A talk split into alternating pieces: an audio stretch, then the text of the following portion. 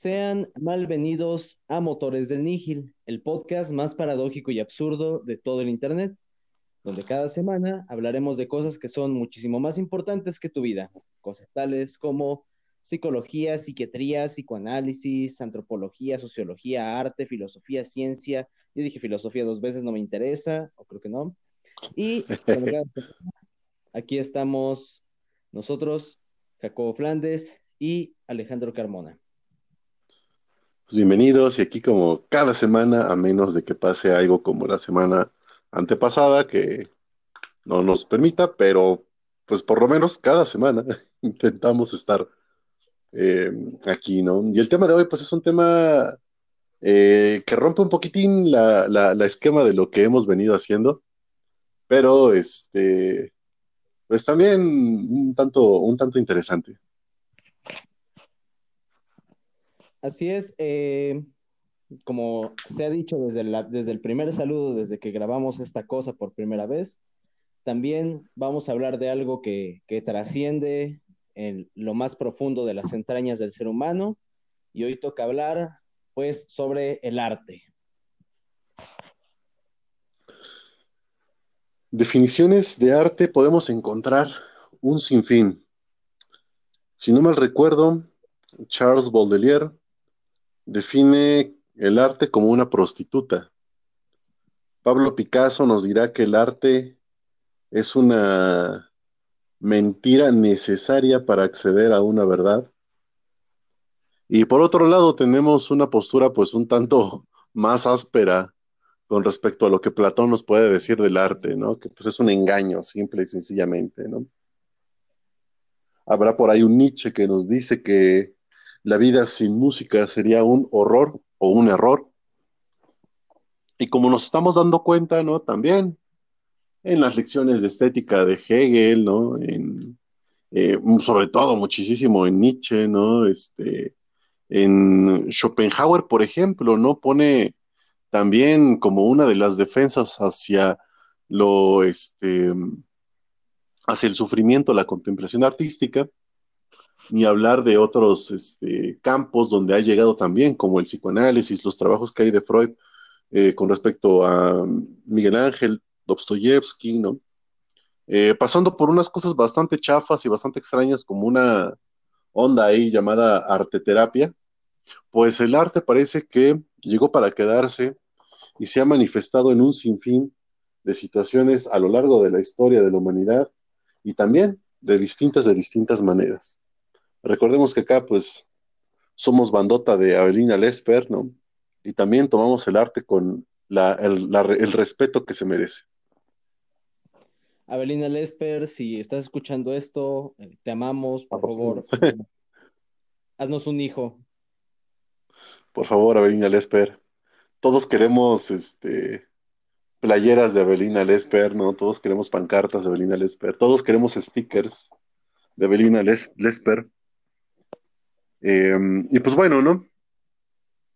Evidentemente parece que el arte es algo que nos ha acompañado bastante durante muchos tiempos. Si no me recuerdo, una de las cavernas más antiguas donde se encuentran los vestigios de pinturas rupestres más, más, más este, eh, antiguos en la historia de la humanidad es en una caverna en Francia, si no mal recuerdo. O sea, los franceses siempre han sido pues, bastante eh, relacionados con el mundo del arte, al parecer. Muy artísticos esos franceses, eso de comer cuernitos o croissants y vino es muy efectivo. Entonces, hablando de las pinturas en las cavernas, lo siento, no, no pude evitar tener esta imagen en mi cabeza, la imagen de, de los mamuts de Catepec, que nos dan cuenta de que en Ecatepec siempre ha estado de la chingada pasar por ahí y que pues tal vez cazar mamuts era más fácil de lo que imaginábamos. Creo que, creo que era más fácil sobrevivir en Ecatepec en época de mamuts y de tigres dientes de sable que, que ahora, ¿no? O sea, Ecatepec siempre ha sido zona de, zona de altísimo riesgo. Saludos para la gente de Ecatepec si es que alguien nos escucha. Los queremos un chingo. la gente de Catepec supiera que es un podcast, ¿verdad? Ah, se crea, no es cierto, gente de Catepec, los queremos mucho. Y que también, pues bueno, haciendo, ya que trajimos a colación a Catepec, pues incluso esta, esta necesidad de, plasmar cosas en un principio en las paredes, digo, hace cientos de miles de años en, las cuevas. Hoy en día tenemos esos bonitos este, rótulos del sonido samurai, que no decimos que eso cuente como arte, claro, pero también da testimonio de cómo buscamos eh, impregnarnos o impregnar algo que nos gusta o algo que acontece en nuestra vida cotidiana en algo que otros también lo puedan ver y no solo en la en la pintura, ¿no? Desde que nacen también estos estas percusiones africanoides que yo en algún momento escuchaba que de hecho eso es lo que hace que tenga tanto éxito hoy en día el reggaetón, porque es un, una percusión tan, tan básica que nos remonta a nuestros orígenes más primitivos y por eso genera pues emoción y excitación y, ganas de perforar el manto terráqueo con la cola. De hecho, mucha de la música que este eh, que, que, hay, ¿no? Y que se escucha, ¿no? Y sobre todo la música que se vuelve popular, eh, más allá de los instrumentos eh, de cuerdas o los instrumentos de viento, los metales que puedan llegar a tener, creo que tienen un impacto bastante, bastante grande en las percusiones, hablando de lo que, de lo que comentas, ¿no? O sea, sí son sonidos bastante primitivos el simple golpe, ¿no? Pero siempre ha traído, pues, un lugar bastante privilegiado en cualquier género musical, ¿no? Pensaba, por ejemplo, ahorita, ¿no? Mucho en, en Billie Eilish, que, pues bien, o sea, todo es completamente música digital, ¿no? Todos son sintetizadores, todo se lleva a cabo de manera digital, ¿no? El trasfondo musical de, de, lo que ella hace, pero dentro de esos sintetizadores lo que tiene mayor, mayor este, primacía ahí son las percusiones, ¿no? Y entonces vemos que de hecho, pues el arte, em, en este caso no específico, el de la música, ha tenido un origen bastante, este, bastante peculiar, con una de las cosas más simples que es agarrar una cosa a madrazos, ¿no? Y que ha estado ahí siempre como una suerte de expresión, como una suerte de, dar un lugar a algo que, que se experimenta o algo de nuestra propia realidad.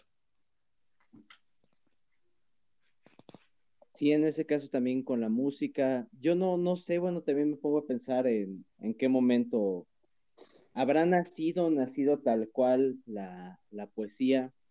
Viene más a mi memoria este, estos versos abramaicos, o sea, judíos, eh, también con sus polcas tradicionales, porque pues bueno, ¿qué es? Yo creo que igual ahí es importante ver qué es la música y que es una canción, ¿no? O sea, la música como el la simple secuencia melódica, armónica, rítmica, etcétera, y una canción ya que tiene el componente lírico. Precisamente se llama canción porque se canta, ¿no? y... También pues hay una, ahí hay una buena parte también del trabajo literario, cuando nace la literatura, cuando eh, pasamos también algo que comentábamos desde el primer capítulo, cuando pasamos de, de adorar a Poseidón y a los testículos de Cronos y a su espuma, a, a un Hesiodo. Como su malita espuma, que nada más no son sacan. ¿eh? Ajá. Nos confunden también. Y nos confunde.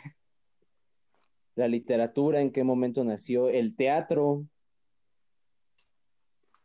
El teatro, que también es una este, expresión antiquísima, ¿no? Este. También, pues, malditos griegos, parece que inventaron todo, ¿no? En el caso de, por ejemplo, la literatura, pues obviamente está íntimamente relacionada con el surgimiento de la escritura, ¿no? E incluso a tal punto de que el, em, el texto más antiguo que tenemos, ¿no? O sea, el texto que la humanidad encuentra como el más, más, más antiguo de toda nuestra historia, es precisamente un cuento, ¿no? Es el llamado poema de Gijal Kamesh, que cuenta la historia de Nana y Nana, Humwawa, de la tradición sumeria. Y no es alguien escribiendo sobre, eh, pues, estaba el otro día y me pasó esto y estuvo muy chusco, ¿no? Sino que pues ya es una suerte de, de espacio muy, muy, muy, muy este, especial y que se le dedica a la, a la escritura, ¿no? O sea, la escritura parece que en un inicio no era para simplemente dar cuenta de lo que pasa todos los días, sino que más bien la escritura ya era para dar cuenta de algún fenómeno, alguna mitología, ¿no? Alguna historia que da explicaciones sobre la vida, sobre nuestro surgimiento, sobre por qué somos diferentes a los, este, humanos. Bueno, fue un lapsus. ¿Por qué somos diferentes a los este, animales, ¿no?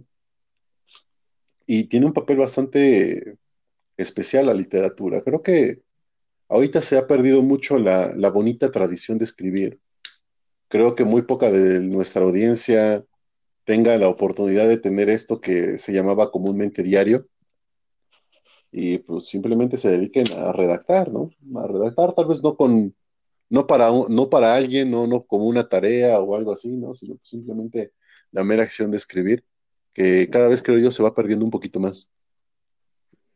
Querido diario, hoy me dieron ganas de hacer un podcast. Exacto, ¿no? Querido diario, el día de hoy empecé un podcast y unos cuantos meses después me doy cuenta de que llegamos hasta Alemania. Ah, sí, un saludo a la banda de Alemania, a la banda de Chile también, los queremos. Digo, quizás ah, sí, gracias por escucharnos. Son, son chidos. Y también ahorita tomando esta función de la literatura, yo igual me acuerdo que de hecho, o sea, es un dato mega curioso, uno pensaría que dentro de este libro que ha pasado para bien y para mal a la historia del hombre, que es la Biblia, uno pensaría que el Génesis, que es el cuento de la creación, debería de ser el libro más antiguo de toda esa serie de libros, y no es cierto. De hecho, es de los más nuevos. El más antiguo, si no me equivoco, es algo del profeta Isaías, y de hecho es, es bastante curioso, porque cuando los judíos se los llevan a Babilonia, porque pues ¿qué hacían los babilónicos para divertirse más que secuestrar judíos? Pues se llevan a todos los judíos a Babilonia y como tenían que hablar persa y convivir con gatos persa y comer gatos persas, algún judío dijo, no mames, es que esto es importante porque es nuestra tradición, es nuestra cultura, es nuestro Dios. Y si llevamos aquí mucho tiempo, que creo que fueron 400 años los que estuvieron los judíos en Babilonia, dijeron, no mames, se nos va a olvidar, y alguien dijo, güey, para que no se nos olvide, escríbelo.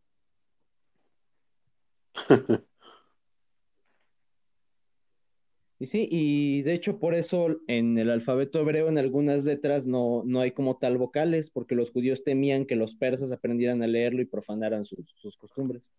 Es como si los estadounidenses nos secuestraran a todos los mexicanos y nos lleváramos, nos llevaran a Estados Unidos. Pues en 400 años sí se nos olvida el español y sí se nos olvida Tlaloc. Que de hecho, este, es un fenómeno bastante curioso, ¿no? Nada más como dato, como dato irrelevante, ¿no? Que mm, los pueblos que fueron perdidos del territorio mexicano y después fueron unidos a el, el territorio estadounidense son los lugares que tienen mayor población de latinos, ¿no? Que es este bastante, bastante curioso que sin querer, pues, o tal vez con querer, ¿no? Este, se está retomando ese territorio originalmente mexicano, ¿no? Con, con banda, con banda este, mexa que va para allá, ¿no? O sea, no en una guerra, ¿no? Sino más bien en una literal, ahí sí creo que sí sería literal apropiación cultural, ¿no? Yo lo vería como una invasión alienígena. Ajá, algo así, ¿no? O sea, no con una idea bélica, sino más bien con una, con una, con una cuestión de invasión, pero infiltrada, ¿no? O sea, te das cuenta y cuando volteas, pum, no todo tu vecindario es latino, ¿no? Todo tu vecindario es mexa. Aquí estamos. Pero, pero, pero, por ejemplo, ¿no? En el, en el caso de, de la literatura, también hemos visto que gran parte de la literatura, ya sea mitológica, ya sea fantástica, ya sea ciencia ficción, ya sea el género que ustedes gusten en literatura, erótica y demás, parece que siempre está en una relación bastante, bastante directa con los tiempos en los que se viven. Ay, ahorita hablando de literatura erótica y, y tomando lo de la Biblia, acabo de acordarme del Cantar de los Cantares. Oh. Para quienes igual les desconozcan, ese es un libro erótico que está en medio de la Biblia que incluye versículos del estilo y cuando me case voy a poner mi llave en tu puerta y voy a abrir y voy a beber de las dulces mieles de tus árboles. Sí, es una forma de hacer erótica eh, un tanto, digo, bueno, de por sí, ¿no? La función de la erótica es sugestiva nada más, ¿no? Pero bastante curiosa, ¿no? Se dice por ahí que el 2 de junio, ya pasó, ¿no? Es el día del Marqués de Sade, ¿no? Si nos, este, si nos acercamos un poquito a la historia de señor Donatien de Sade, el Marqués de Sade, nos daremos cuenta de que más allá de ser literatura erótica, en esta función, ¿no? Este, de, de, mm, de, simplemente llevar deseos eh, sucios y demás, ¿no? Parecería que también está haciendo suerte de crítica este, política, ¿no? Y también de, ética. Exacto. ¿no?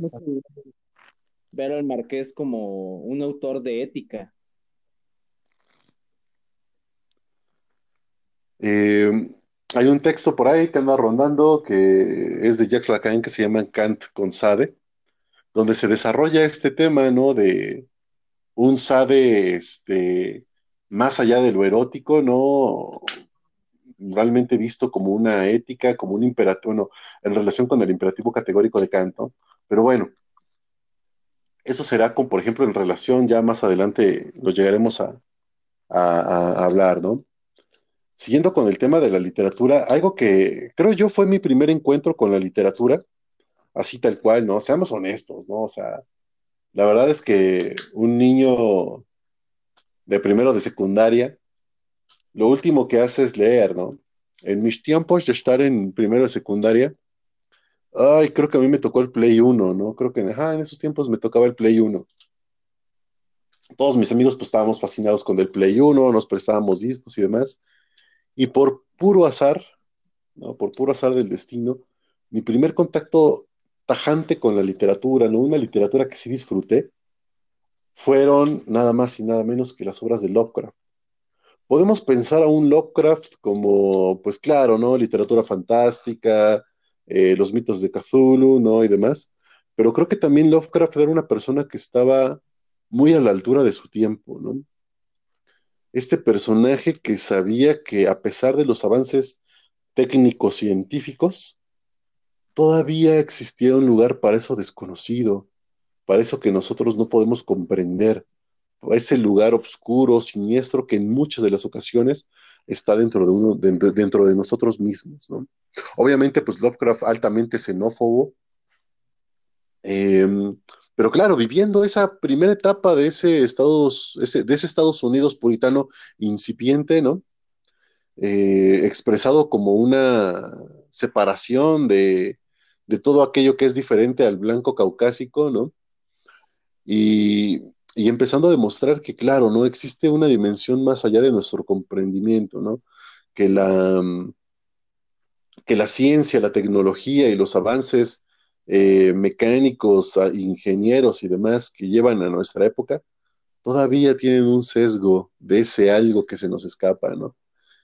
Y, eso, claro, que creo que es una de las, una de las tantísimas cosas que nos podría dejar Lovecraft, Lovecraft, perdón, por ejemplo, en cuanto a nivel de literatura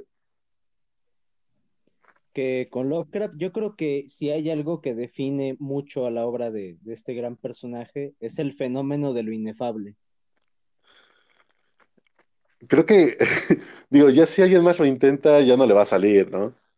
Pero algo muy bonito que hizo Lovecraft es que pudo describir sus, por así decirlo, sus, sus, sus demonios, ¿no? Su, su, este, su mitología de una manera muy simple, o sea, simplemente decir, güey, pues A mí me dan ganas de que este dios sea un cabrón dragón con cabeza de pulpo y, alas, ¿no? Así chido, ¿no? Y seis ojos. Pero en la forma de describirlo, ¿no? Hace que de hecho eh, Lovecraft nos haga pensar en que existe una dimensión más allá de nuestra comprensión, más allá de nuestro lenguaje, ¿no? Creo que él tiene una manera de escribir que hace que sus monstruos, más allá de la descripción horrible que puedan ser, pues simplemente dice, pues era tan horrible que el sujeto se volvió loco, ¿no? Obviamente con, más tacto, ¿no? Em, pero claro, ¿no? Lo inefable, lo indescriptible, lo que va más allá de nuestro conocimiento y raciocinio, es una de las tantas puertas que nos abre Lovecraft. Sí, en esta parte por la literatura y también ya que hablábamos de textos eróticos, de pedazos eróticos de la Biblia. Yo tenía una lista de citas cagadas de la Biblia, la voy a buscar y yo creo que igual hacemos un capítulo de eso. Hay una en el Cantar de los Cantares en el que de hecho una, una chica es un poema en el que la chica se queja porque su hermana no tiene senos grandes y que por eso nadie la va a querer, pero bueno. Una de las partes más eróticas, yo creo, de todas las artes es la danza. Oh, sí, por supuesto. Es la danza aquí. Pues yo francamente, bueno, no sé exactamente Jacobo, pero yo me imagino que debe de ser algo muy parecido. Yo soy bien pendejo para bailar, o sea, no me pidan que haga eso. Por Como todos los hombres respetables y heterosexuales somos idiotas para bailar. Recuerden que la danza es únicamente para homosexuales y puertorriqueños. Nada, no es cierto. No, no es cierto, pero o sea, la verdad, no, o soy soy súper idiota para bailar, o sea, no, no nos pidan a ninguno de los dos eso, a menos que sea algo de tipo slam. Ahí probablemente sí, pero fuera de eso, no mames, no.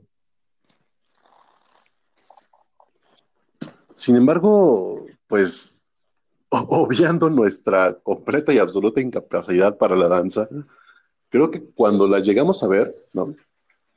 Eh, pues sí sorprende, sí llama mucho la atención, la verdad, lo que la danza nos puede llegar a, mostrar en cuanto a, pasos, bailes, tiempos, ¿no? Alineación con la música, e incluso mensajes, ¿no? La propia danza, más allá de la canción con un canto, entre tantas danzas, una de las, de las cuales me llama mucho la atención, eh, si ustedes ven, por ejemplo, el tango, el tango es extremadamente sexual, extremadamente erótico, pero curiosamente la salsa, la salsa es, es otro nivel, ¿no? Es otra cosa. Porque en la salsa, nuevamente, se juega el erotismo, claro. Em, pero creo que en la salsa quien lleva ahí la batuta, ¿no? Quien lleva ahí la orden, quien dirige todo, es la mujer, ¿no? O sea, la salsa es un tanto revolucionaria de género, en el sentido de que es la mujer quien lleva los pasos, ¿no? Es que la mujer la que saca a bailar el hombre y es la mujer la que sabe los pasos que debe de llevarse, ¿no? Y que dirige a su hombre a bailar, ¿no? O sea, eh, también viendo por otro lado los tiempos que, que acontecen cuando surge este género musical, para darnos cuenta de que, pues incluso la, el baile, ¿no? Es una obra o una expresión artística que también nuevamente está a la altura de sus tiempos. Sí, y también haciendo este pasaje por las artes, como no, no puede faltar, o sea, es imposible que falte este, esta maravillosa expresión artística, la pornografía, no, no es cierto, el cine. bueno, del cine, ¿qué podemos decir, no? El famosísimo séptimo arte. Em, las películas de Disney, ¿no? Que muchos podrían pensar, pues son para niños y ya, ¿no? Entretenimiento barato, entre comillas barato, obviamente, ¿no? Pero Disney lo que hace, pues es que nos pone bien tajante la, la separación entre bien y mal, ¿no? O sea, en las películas de Disney no hay puntos intermedios, no hay matices de grises, no hay como tal una identificación directa con un villano, sino que son los buenos contra los malos, ¿no? O sea, Disney en su, en su moralidad tan, este, tan remarcada, de enseñarnos los buenos contra los malos, y también, digo, no es que sea o que yo esté en pro de cualquier tipo de, de, difusión, de género, ni nada de esas cosas del diablo por el estilo, pero podemos ver que Disney lo ha logrado, entre comillas, ¿no? Tenemos, por ejemplo, las clásicas princesas, que pues eran las chicas que estaban esperando de manera pasiva, tan pasiva como quedarse dormidas, a esperar a que entrara un vato en su funeral, abriera el sarcófago y la besara, ¿no? Como el caso de la Blancanieves, ¿no? Y pues parecería que antes era el, ideal, ¿no? O sea, tu mujer, pues nomás aguanta tantito, ¿no? Aguanta vara, ¿no? Que pues ya va a llegar el príncipe azul y pues cuando estés en tu funeral y en tu ataúd, pues te va a besar, vas a despertar y serán felices, ¿no? Mientras que empezamos a ver otras películas más recientes, Pocahontas, Mulan, este, La Princesa y el Sapo, creo que así se llama, ¿no? Valiente y todas estas, ¿no? Frozen y demás que de pronto el, protagonismo de la mujer ya no es un protagonismo pasivo de tú espérate al príncipe azul y ya, ¿no? Sino que pues es ahora tú toma la acción, ahora tú haz, ahora tú desarrolla, que si lo podemos ver, está, por supuesto que sí relacionado con los tiempos de, este, de difusión de equidad de género y todas esas cosas del diablo. Sí, y por ejemplo, en cuanto a la animación, qué decir, ¿no? También de, las animaciones japonesas, por ejemplo, igual a nivel de cine, a mí me gustan mucho Estudio Ghibli. Oh, bueno, te fuiste también hasta uno de los topezotes de la, de la, de la animación. Sí, o sea, se me hace, me gustó mucho el Castillo Ambulante, el viaje de Totoro. El otro día vi una, no, no me acuerdo la verdad el título, pero era de un tipo que que era ingeniero, ay, no sé, de, los que hacen aviones, aéreo algo. Estaba, estaba muy chingona igual. O sea, las historias de, gente que termina en, de pronto igual. Yo no sé, yo no sé por qué, pero es que igual está muy chingón ese pedo de la Segunda Guerra Mundial. Ha, ha producido igual mucho eso. Eh, ¿Cómo se llama? La tumba de las luciérnagas. Ah, igual. Creo que. Hace tiempo, no, no hace tiempo, en esta semana vi una que se llama Páprica. Oh, sí. muy buena. Oh, sí, sí, sí, muy buena. Muy, muy, muy, muy buena. Con un soundtrack. Me encantó el, el soundtrack, se me hace como muy, muy a la altura, así como con la onda del desfile. Bien, bien, o sea, muy buena película, me gustó. Claro, de cine tenemos todo, o sea, tenemos esas obras. Si me preguntan por un director de cine favorito, siempre voy a decir que va a ser el señor Pier Paolo Pasolini, ¿no? Eh, creo que, bueno, una de sus más grandes obras, la más, la más popular de él, la adaptación de, una obra de Sade, ¿no? La de Saló, los 120 días de Sodoma, que es mi película favorita por excelencia, pues fue prohibida en México durante casi 10 años, ¿no? Eh, y pues bueno, tenemos expresiones cinematográficas de esta índole, ¿no? Este, una película que pues es un poquito difícil de digerir, pero al mismo tiempo nos puede tener, traer también un montonal, un montonal de, de material, ¿no? El llamado entrecomillado cine de arte, ¿no? Esta película pues relativamente reciente, la del Joker con Joaquín Phoenix, que pues muchos la colocan como cine de arte, otros podrían decir, bueno, pero pues todo cine es arte en realidad, ¿no? Em, creo que em, creo que aparte de este cine intelectualoide, no hay que negarnos em, a, a, esto, ¿no? Y pues soy una de las primeras personas en aceptarlo. También soy un fanático de los churros hollywoodenses, ¿no? Una, una exnovia por ahí que tuve, que ojalá y se muera, ¿no? Eh, dudo que nos esté escuchando, pero si nos esté escuchando, pues ojalá y te mueras, ¿no? Em, me hacía mucha burla de que, pues, ah, sí, tú, señora acá intelectual, ¿no? Cine de arte, Pier Paolo Pasolini, pero te gustan las películas de Rambo, ¿no? Y la verdad, o sea, me fascinan las películas de Rambo, acción absurda, una trama estúpida, ¿no? Y simplemente excusas para ver explosiones y muertos y todo eso, ¿no? O sea, me parece que también, así como hay cine, así como hay baile, así como hay música, así como hay este, pintura, ¿no? Y demás, para un público que, entre comillas también, lo diremos así, entre comillas, podemos considerar como refinado, ¿no? Como culto. También hay estas manifestaciones artísticas, ¿no? Para el pueblo, ¿no? Para la vida común, ¿no? O sea, para, para el ocio, para la diversión. Bueno, estábamos en que hay cosas para el pópulo y cosas para el no pópulo, que es parte del pópulo, aunque no le gusta ser parte del pópulo. y creo que pues, hablando de una manera extremadamente general de lo que conlleva el arte, ¿no? La importancia que ha tenido, ¿no? Por supuesto. Creo yo que el arte es algo más que expresión, ¿no? O sea, uno los podría pensar como un medio de expresión más y ya, como puede ser la palabra, ¿no? Creo que, creo que es más allá que un simple sistema de expresión. Creo que es este, algo que trasciende, que pasa los años, ¿no? Que, que encuentra nuevas formas, nuevas figuras, nuevas modificaciones, nuevas, este, nuevos tapices donde, donde desempeñarse, ¿no? Y, pues acá a este punto hemos de admitir que ambos somos muy, muy, este, muy cercanos, ¿no? A la figura artística.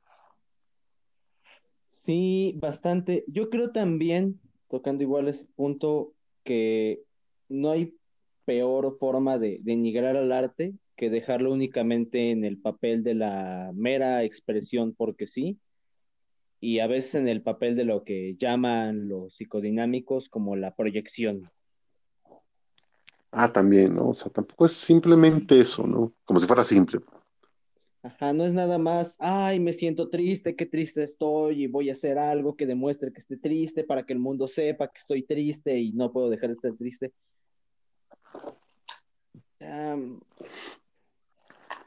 O sea, no. Y ante todo esto, tenemos una coincidencia bastante peculiar. Y es que ambos, de, creo yo, creo yo, porque obviamente a ninguno de los dos nos, nos, se nos da la danza, ¿no? Eh, no somos tan fanáticos de escribir eh, más allá de lo que tenga que ver con teoría, ¿no? En, eh, escribir literatura, pues no sé tú, Alejandro, pero pues yo la verdad nunca me he sentado a escribir un cuento, ¿no? Al menos una tarea de primaria que me hayan dejado. Eh, tenemos la coincidencia de que son dos áreas del arte donde nosotros encontramos mayor, mayor este, interés, ¿no? Y hasta práctica, que es la pintura y la música. ¿Cómo incursionaste en este maravilloso mundo del arte? Pues como todo buen artista, en medio de lágrimas, sudor y decepciones amorosas, Eh, ok, creo que, creo que, creo que es más sorprendente la coincidencia a partir de esa confesión. Sí, o sea, de hecho, por ejemplo, yo a nivel de, de hecho es bastante parecida la historia a nivel de música. Yo empecé, pues desde que era mocoso en pañales, me gustaba eh, el desmadre de, me gustaban mucho los intros para empezar de las cosas que veía en, la tele, me, me, encantaba y a la fecha me gusta mucho el intro de Cat Dog, los intros de Pokémon, de Digimon, todas esas cosas, ¿no? Y yo quería poder interpretarlas con algún instrumento, entonces fui creciendo, pero estaba todo meco. Y yo quise aprender a tocar la guitarra para poderle cantar a una chica que me gustaba en su cumpleaños. Chica que por cierto nunca me hizo caso y ahorita está casada con un güey bien pinche chaca. Eh, sí, pues también por ahí va la, la triste historia, ¿no? Ajá. y en la pintura, la pintura fue un par de años más adelante. De hecho, igual cuando conocí la, la guitarra y pasó todo este desmadre, pues descubrí en un canal de televisión por casualidad a Kurt Cobain en Nirvana y empecé a, cada vez fui escalando en buscar música más llena de odio y gritos y desesperación y sufrimiento. Y a nivel de, pintura, yo empecé también porque quería, o sea, de hecho cuando era niño igual dibujaba mucho Eh, mi libreta es de, de secundaria y prepa son esas típicas libretas que tienen rayones en las partes de atrás y caricaturitas y cosas así.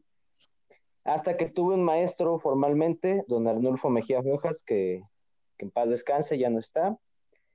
Y pues nada, con él ya me, formé tal cual en la pintura al óleo. Empecé de, empecé de hecho haciendo algo más parecido al realismo. Luego dije, no mames, qué, qué hueva la puta realidad, o sea, esto me da mucha hueva. Y empecé a hacer impresionismo y también me acerqué mucho al surrealismo. Amo el amor de mi vida, pictóricamente hablando, sería Remedios Varo. Yo la amé antes de que se hiciera popular, malditos posers.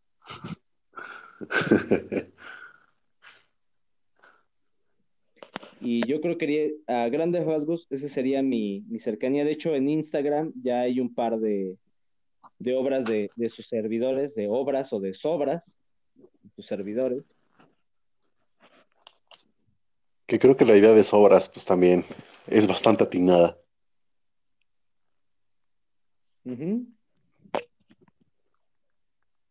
Creo que es muy común eh, en todos los niños de primaria, secundaria, ¿no?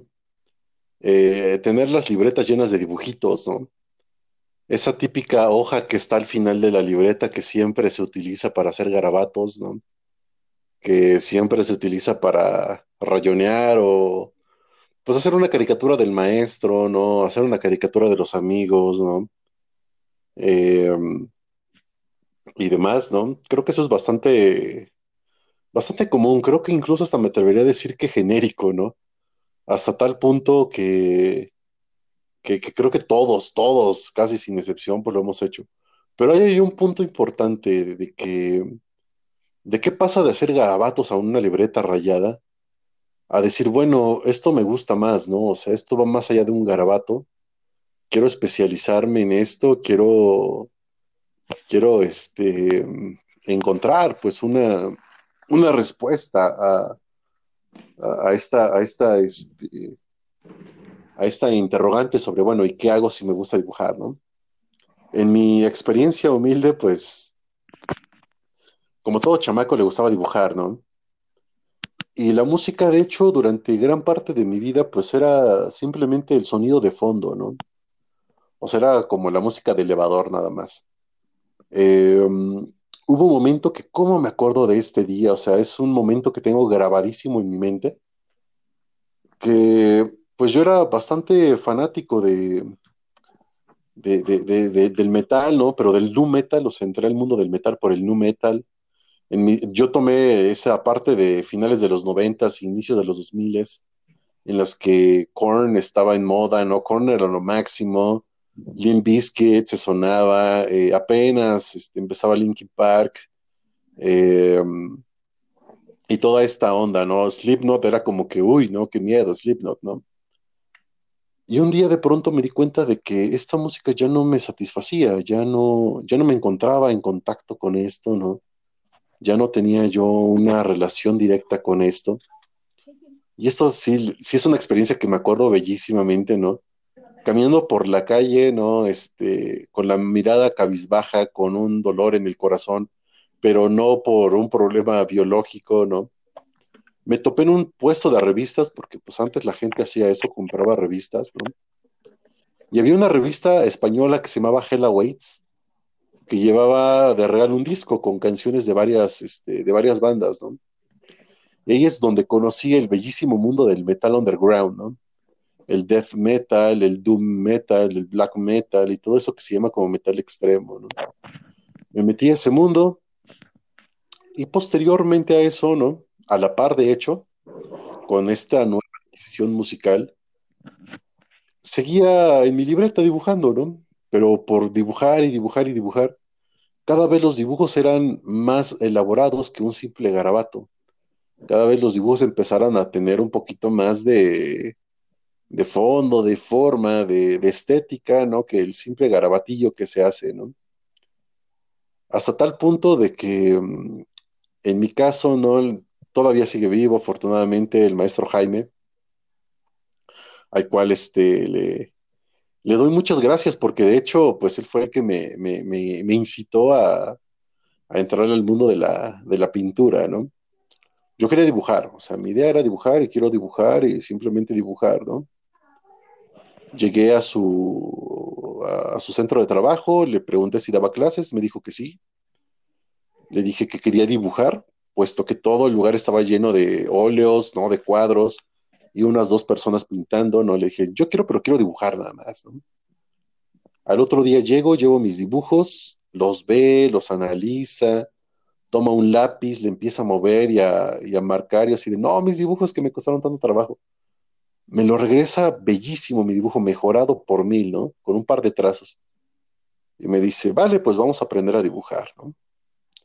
Pagué mi mes y en una semana me dijo, pues, güey, ¿qué te digo, no? O sea, tú ya sabes dibujar, eh, yo no te puedo enseñar como gran cosa, pues de aquí, a partir de donde tú ya estás, donde tú ya llegaste sin querer, eh, pues solo es práctica, ¿no? Y ya. Y él fue el que me dijo, ¿no te interesa la pintura? Digo, pues ya pagaste un mes, tienes todavía tres semanas, ¿no? O sea, ¿qué vas a hacer, no? Este, ¿no te interesa la pintura? Y fue el maestro Jaime el que me, el que me indujo al, al, mundo de la pintura, ¿no? Yo entré, de hecho, bastante reacio, así como que, bueno, está bien, la pintura, me. Pero ya cuando uno le entra a este mundo, ¿no? Primero siempre, casi siempre es a reproducir y después a generar lo propio, pues es cuando uno dice, wow, ¿no? O sea, sí, este, sí es un mundo que absorbe, sí es un mundo que, que, este, que atrae, ¿no? Y por supuesto, por supuesto que sí, está también ahí implícita una historia de desamor bastante desagradable, ¿no? Con respecto a la pintura, ¿no? Y demás que, nos hace acercarnos a este bellísimo mundo. Yo creo que es cuando esta frase de que el arte no nace de la felicidad, también que, el arte, quienes nos centramos en este mundo, yo creo que en cada dolor está ahí acompañándonos. Yo en, mi caso también ahorita mencionándolo, ¿no? En mi caso en, en, cuanto a relación con mi maestro, yo no pagué clase, o sea, él se lo agradezco muchísimo él este, me, hospedó a, la antigua como quien se iba a vivir con el maestro renacentista y ahí comía, eh, me dio los materiales, yo usaba los óleos, no pagué ni un solo centavo para, para poder aprender. Porque pues típico, ¿no? O sea, que igual pasa en este maravilloso mundo que si te gusta esto, tus papás no te van a pagar nada porque van a decir que es una pérdida de tiempo y una pérdida de dinero. De hecho, ¿no? Creo que es como muy común que los papás sean, ok, dibujas, ¿no? Y ya cuando les dices, voy a ir a clases, ah, vas a gastar dinero en ese hobby, ¿no? Este, pues me, ¿no? si alguien de los que nos escuchas fueron de esos valerosos que se pusieron los pantalones y se dijeron, no es un hobby, no voy a tomar cursitos de las tardes, sino que me voy a dedicar a ser artista, pintor, escritor o músico, pues muchísimas, muchísimas felicidades. Y en todos ustedes y nosotros aplica el meme del, del tlacuachito gritando, no toques mi basura. Es una breve introducción al mundo del arte, por qué es importante el arte y sobre todo lo que les decía al inicio de, ese pod, de este podcast, ¿no? Que tiene una naturaleza un poquito diferente a lo que hemos venido haciendo, porque en esta ocasión, pues decidimos que era algo ligeramente personal, ¿no? Platicarles sobre, pues bueno, cuál ha sido nuestra experiencia con el arte, ¿no? En efecto, tenemos nuestra página de Instagram donde pueden ver un poquitito de nuestra obra, seguiremos subiendo más eh, fotografías de nuestras pinturas, ¿no? Así como también, pues mencionarles que pues la música igual ha sido otra parte fundamental, ¿no?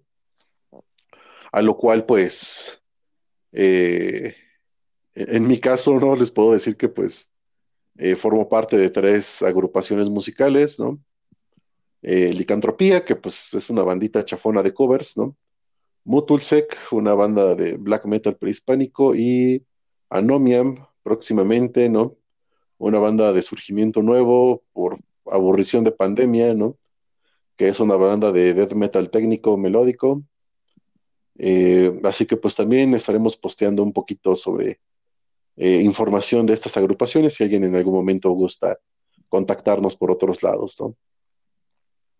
Claro, yo en cuanto a lo musical, yo obtengo ingresos eh, tocando en un trío que yo no le puse el nombre, se llama Sentimientos del Alma. Repito, yo no escogí el nombre, ya estaba el nombre cuando llegó. Y la verdad, al principio se me hacía tedioso este género, pero le he tomado cariño eh, haciendo. Yo creo que no te gusta algo hasta que realmente lo, lo conoces. Eh, empecé un pequeño proyecto que se llama Asgard Guru con este Jessica Paola Muñoz. Saludos, te queremos mucho. Y Marco Antonio Muñoz, vaya. Ah, este, pero pues como siempre, yo nunca he podido concretar una banda porque siempre se me va el estúpido baterista y me termino peleando con el del bajo. Y yo espero que esta vez no pase. Siempre el problema son los bateristas. Y a pesar de que mencionábamos que es, creo, la, base de todo, de toda música en realidad, ¿no? Malitos bateristas. Sí, nos echan a perder todo. Y pues nada, hoy... Nos echan la parte y lo peor es que los necesitamos, ¿no? sí, sí, por supuesto. No, y pues nada, gente bonita, hermosa, eh, menos bella o menos fea, lo que sea que, se consideren ustedes. Síganos en Instagram, estamos ahí, es donde estamos más activos últimamente. Estamos en Instagram como Motores del Nihil, ahí hay un par de cositas interesantes. Le mandamos un saludo muy especial porque a Magali Baez, porque la página, bueno, el perfil de Instagram ya estaba hecho, pero no tenía nada, o sea, ni foto de perfil, y ella fue la primera persona en seguirnos. Entonces, muchísimas gracias, te mandamos un gran saludo, gracias por acompañarnos en este hermoso podcast y pues teníamos que mencionarte porque pues apareciste cuando no había nada. Como todo lo todo lo bueno siempre es intempestivo, ¿no? Aparece cuando no hay nada. Bueno, pues eso es todo por esta semana. Estaremos escuchándonos la siguiente. Muchas gracias y como dicen los psicoanalistas, aquí la dejamos. Sean miserables.